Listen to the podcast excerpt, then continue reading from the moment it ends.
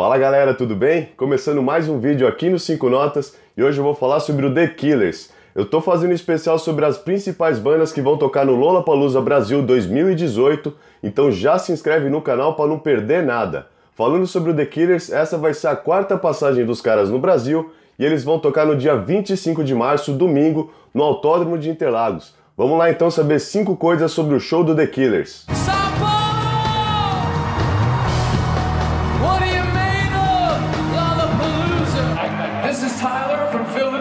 Nos últimos shows tem sido comum os caras chamarem um fã para tocar com eles no palco. Então se você é fã de The Killers, músico e tem o sonho de tocar com os caras, se prepara, fica bem ensaiado porque tem grandes chances disso acontecer no Brasil também. Na maior parte das vezes, eles chamarão alguém para tocar bateria na música For Reasons Unknown. Cantar e dançar muito bem, o Brandon Flowers também chama atenção pelas suas roupas nos shows. Ele usa blazers coloridos e brilhantes e isso destaca ainda mais o show do Killers.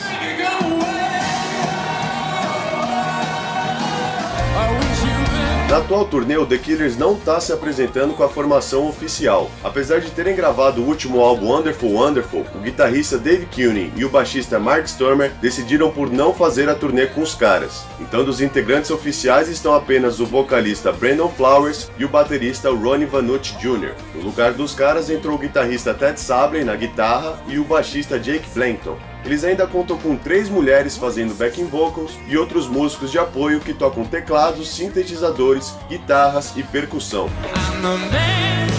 Uma das coisas que também chama atenção no show do Killers é o jogo de luzes que combina com o ritmo da música que eles estão tocando. Também tem os símbolos feminino e masculino, que é o espelho de Vênus e o escudo de Marte, que ficam iluminados no palco. O símbolo masculino fica em frente ali onde o Brandon Flowers mais costuma cantar, e tem três símbolos femininos que acompanham as três backing vocals que estão acompanhando os caras nessa turnê.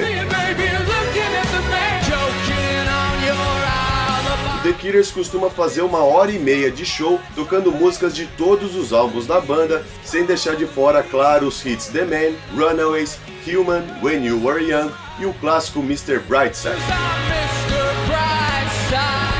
Bom galera, esse foi mais um vídeo aqui no 5 Notas. Já se inscreve no canal para não perder nada sobre música, principalmente sobre o Lollapalooza Brasil 2018. Dá um like se gostaram, comentem o que acharam, deem as sugestões para os próximos temas e é isso, valeu, semana que vem eu volto.